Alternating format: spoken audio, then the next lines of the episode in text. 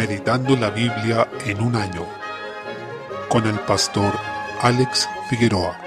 Día 13, mes 9, Isaías capítulo 12. Este es un capítulo bastante corto que destaca una y otra vez las palabras relacionadas con cantar. En el versículo 1 dice, Cantaré a ti, oh Jehová. En el 2 dice, Mi canción es ya, Jehová. En los versículos 4 y 5 llama a cantar al Señor y en el 6 a alegrarse y cantar. Por tanto, debemos ver que la gratitud al Señor por su salvación y la gloria que el Señor merece están relacionadas con la alabanza de corazón, que frecuentemente se expresará en el canto, algo que desde siempre ha hecho el pueblo de Dios. Por ejemplo, Miriam, hermana de Moisés, cuando lideró un canto luego de pasar por el Mar Rojo. María, madre de Jesús, cuando recibió la noticia de que sería madre del Salvador, también cantó. Así también los salmos son cantos elevados al Señor, junto a muchos otros ejemplos que encontramos sobre esto en la Escritura. El texto nos llama a cantar al Señor por su salvación, por su gloria, por la honra que Él merece y también por lo que ha hecho en favor de su pueblo. El canto de este capítulo es uno que se entonará en aquel día, dice el versículo 1. Se refiere al día en que Dios traerá la salvación prometida, cuestión que claramente se cumple en el ministerio de Cristo como Mesías. La alabanza incluye la gratitud a Dios por el perdón, pues éramos merecedores de ira, pero hemos sido consolados y redimidos en Cristo. Se exalta al Señor no solo como Salvador, sino también como nuestra salvación. Es decir, no solo es quien nos da vida, sino que es nuestra vida. Es a quien podemos invocar, versículo 4, a quien alabamos por sus obras maravillosas, versículo 5, y quien es grande en medio de su pueblo, versículo 6, es decir, manifiesta sus perfecciones y su majestad, habitando en medio de sus redimidos. Esta obra de redención debe llevarnos a recrearnos con gozo en la salvación que recibimos y a proclamar la salvación de Dios entre los pueblos, lo que es coherente con el llamado a evangelizar a todas las naciones como se ordena en Mateo 28, 19. Capítulo 13 nos habla de la profecía contra Babilonia. El juicio contra esta nación es un anticipo del juicio contra el mundo. Recordemos que Babilonia, en términos proféticos, es una representación del sistema humano de maldad. Así es tomada luego en Apocalipsis 17, cuando se refiere a Babilonia como la madre de las rameras y de las abominaciones de la tierra. Apocalipsis 17:5. También en Jeremías capítulo 50 hay una profecía contra Babilonia, de donde se toman bastantes elementos para después hablar de ella en Apocalipsis, y esto ya no refiriéndose a la ciudad o al imperio antiguo, sino al sistema humano de maldad.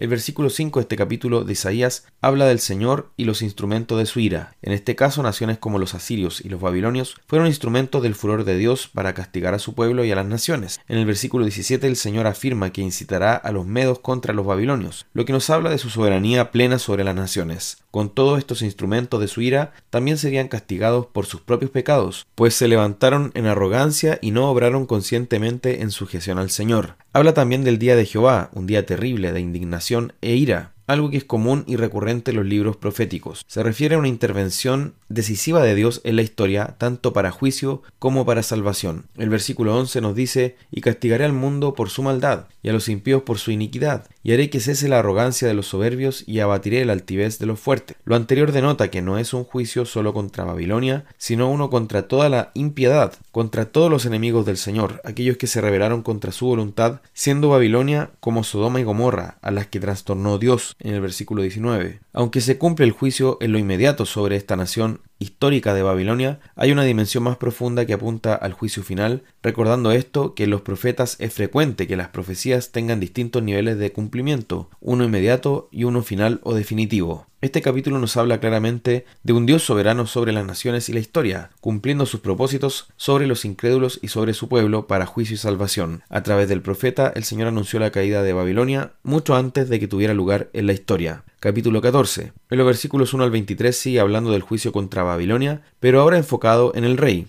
Por otra parte, dice que el Señor tendrá misericordia de Israel y los pueblos extranjeros se juntarán a la familia de Jacob, como un nuevo anuncio de la salvación de los gentiles. Versículo 1. Recordemos que, como se nos declara desde el pacto abrahámico, nunca fue la intención de Dios limitar su bendición a una sola nación, sino también a todas las familias y naciones de la tierra como benditas en ese pacto. Luego se habla de la caída del rey de Babilonia, que oprimió a tantas naciones, que fue tan abusivo, cruel y despiadado, los versículos 12 al 15 se han utilizado para referirse a la caída de Satanás, como el lucero hijo de la mañana, según dice el versículo 12, quien quiso usurpar el trono de Dios, pero fue echado hasta el Seol. Esto último puede ser una aplicación respecto de la caída de Satanás, pero el texto en sí se refiere a la caída del rey de Babilonia, quien se enalteció y creyó ser el lucero de la mañana entre las naciones, pero terminó siendo destruida. En esta sección notamos que el castigo del mal trae paz a la tierra y que los tiranos y opresores terminarán siendo abatidos hasta el polvo por la justicia de Dios. Desde el versículo 24 nos habla de la caída de Asiria. También se aprovecha de destacar la soberanía total de Dios, ya que como Él ha pensado, así hará, sin haber nadie que pueda impedírselo ni detener su mano. Así es nuestro Dios y debemos verlo en la plenitud de su atributo de soberanía, en todo su gobierno que es imposible de contrarrestar. Dice la Escritura, nuestro Dios está en los cielos, todo lo que quiso ha hecho. Salmo 115, 3. Desde el versículo 28, por último, se presenta una profecía contra Filistea, cuando muere el rey Acaz. Era común que los pueblos enemigos celebraran cuando una desgracia ocurría a sus rivales, como por ejemplo la muerte de un rey. El Señor advierte a los filisteos que no celebren porque Él es quien está con su pueblo. Finalmente dice, Jehová fundó a Sión y a ella se acogerán los afligidos de su pueblo. Versículo 32, lo cual nos llama a ver que el pueblo de Dios, en último término la iglesia, prevalecerá a pesar de todos los ataques y burlas de los enemigos. Salmo 57. Encontramos aquí una plegaria de David mientras huía de Saúl, en ese episodio famoso en que huyó de delante de él a una cueva. Podemos apreciar cómo en medio de esta dolorosa huida, David clamó al Señor, le confió su alma y creyó que lo libraría y ampararía. Además lo alaba,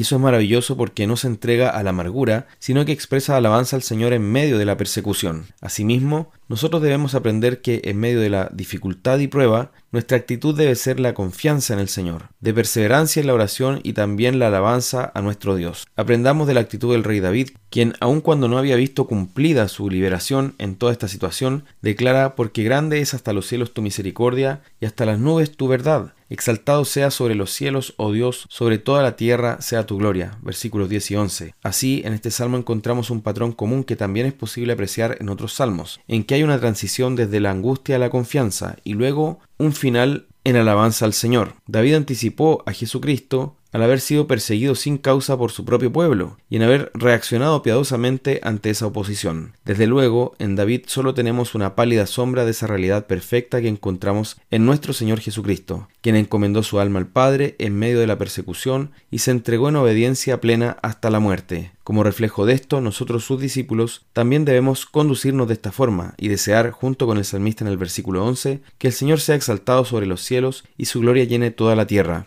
Proverbios 23, versículo 9. Debemos tener cuidado con lo que hablamos con aquellos que son necios. Recordemos que según la escritura, el necio es quien dice en su corazón que no hay Dios, como se señala en los Salmos 14 y 53. Debemos tener precaución en nuestras conversaciones con los necios y especialmente con aquel que ha decidido vivir en rebelión. No siempre se debe hablar todas las cosas a todo el mundo. El Señor también llamó a no echar las perlas delante de los cerdos en Mateo 7:6. Hay que tener cuidado y prudencia respecto de con quién se habla y cómo se habla. Versículos 10 y 11. El Señor es el defensor de los desvalidos. Vuelve a tratar aquí del abuso que se comete al traspasar el lindero antiguo, es decir, modificar ocultamente los límites de las propiedades para así ensanchar la propiedad de uno a costa del otro. De la misma manera, es un abuso entrar en la heredad de los huérfanos que no tienen todavía cómo defender su propiedad. Recordemos aquí que la heredad de los israelitas en Canaán tenía que ver con la manera en que Dios asignó las tierras y es a través de esas heredades que se manifestaba el territorio de cada tribu. Por lo mismo, modificar los linderos era una afrenta enorme contra los ancestros de la persona afectada, además de ser un atentado contra la propiedad familiar y contra la expectativa de los descendientes. Pero ante todo, esto era un pecado contra el Señor. Por ello el Señor afirma que es defensor de estos desvalidos, y él juzgará su causa contra quien sea el abusador. Segunda de Corintios capítulo 13. En los versículos 1 al 10, el apóstol se había propuesto visitar a los corintios, y mientras tanto preparaba el corazón de ellos para que a su llegada fuese bien recibido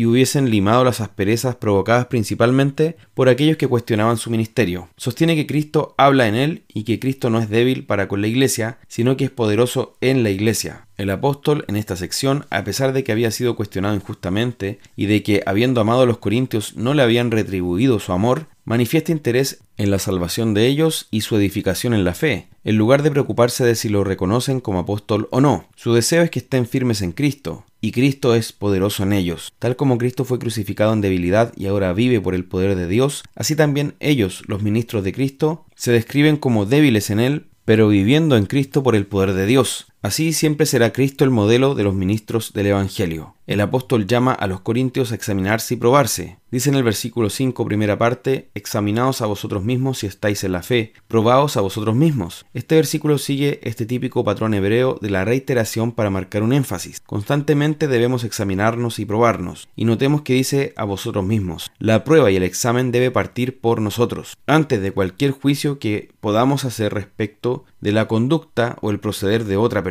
Luego pregunta, ¿O no os conocéis a vosotros mismos que Jesucristo está en vosotros, a menos que estéis reprobados? Con esto remarca la necesidad de un autoexamen espiritual y los invita a ver que Él deseaba el bien de ellos. Él ora para que no hagan ninguna cosa mala y les destaca que porque nada podemos contra la verdad, sino por la verdad, en el versículo 8. Eso también debe ser un lema para nosotros hoy. La verdad es lo único que debemos honrar entre nosotros y es lo que nos permite crecer y avanzar en el Señor. Todo lo que hagamos contra la verdad será deshecho y anulado por Dios. Por otro lado, el apóstol Pablo considera la severidad como el último recurso, es decir, algo que no quisiera usar, pero que debe utilizar cuando es necesario, pues dice, la autoridad que el Señor me ha dado para edificación y no para destrucción, versículo 10. La severidad debe ser usada cuando sea necesario, lo que nos dice que no debemos ser de gatillo fácil, sino ejercitar la paciencia y la compasión hacia nuestros hermanos. Desde el versículo 11 destacable el término de esta carta, porque contiene bastantes mandatos prácticos valiosos. Dice, tened gozo, perfeccionados, consolados, sed de un mismo sentir y vivid en paz. Estas cosas no son solo para los pastores, diáconos o líderes, sino para todos los hermanos. Todos debemos preocuparnos de esto. Nos manda a tener un gozo al que debemos disponernos a alcanzar y no movernos según nuestros sentimientos, sino recordando las promesas y bendiciones del Evangelio y la salvación que hemos recibido. También debemos perfeccionarnos en santidad, consolarnos unos a otros, luchar por estar unánimes y vivir en paz. Y dice que así el Dios de paz y de amor estará con vosotros. Versículo 11. Esta debe ser nuestra meta individual y congregacional. Finalmente se despide con la bendición apostólica que destaca a nuestro Dios Trino, que ha llegado a ser una forma en que las iglesias reformadas y bíblicas se despiden del culto. Enfatiza que la bendición viene del Dios Trino hacia nosotros en gracia, amor y comunión fraterna. Es una hermosa forma de despedirnos luego de adorar al Señor y de terminar esta carta. Meditemos estas cosas y demos gracias a Dios por su salvación.